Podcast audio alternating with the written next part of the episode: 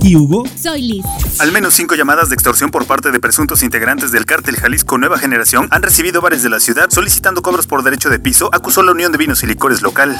Daños materiales por varios miles de pesos dejó como salto el choque frontal entre dos camionetas del servicio público en la carretera estatal Tehuacán-Tetitlán, a la altura de la recta de San Francisco al Tepeji. Hubo lesionados. Aunque en la capital poblana se inició la vacunación contra COVID-19 para niños de 5 a 11 años de edad, Tehuacán podría iniciar jornada en los primeros días de julio, según la Delegación de Bienestar. De 10 a 12 denuncias son las que emitido la Sindicatura Municipal de Tehuacán en contra de exfuncionarios que permanecieron en la pasada administración, esto al presentar irregularidades en la entrega-recepción. Nueve antros y bares fueron clausurados el fin de semana tras un operativo realizado por personal de normatividad comercial y protección civil y bomberos. En la mayoría había menores de edad ingiriendo alcohol.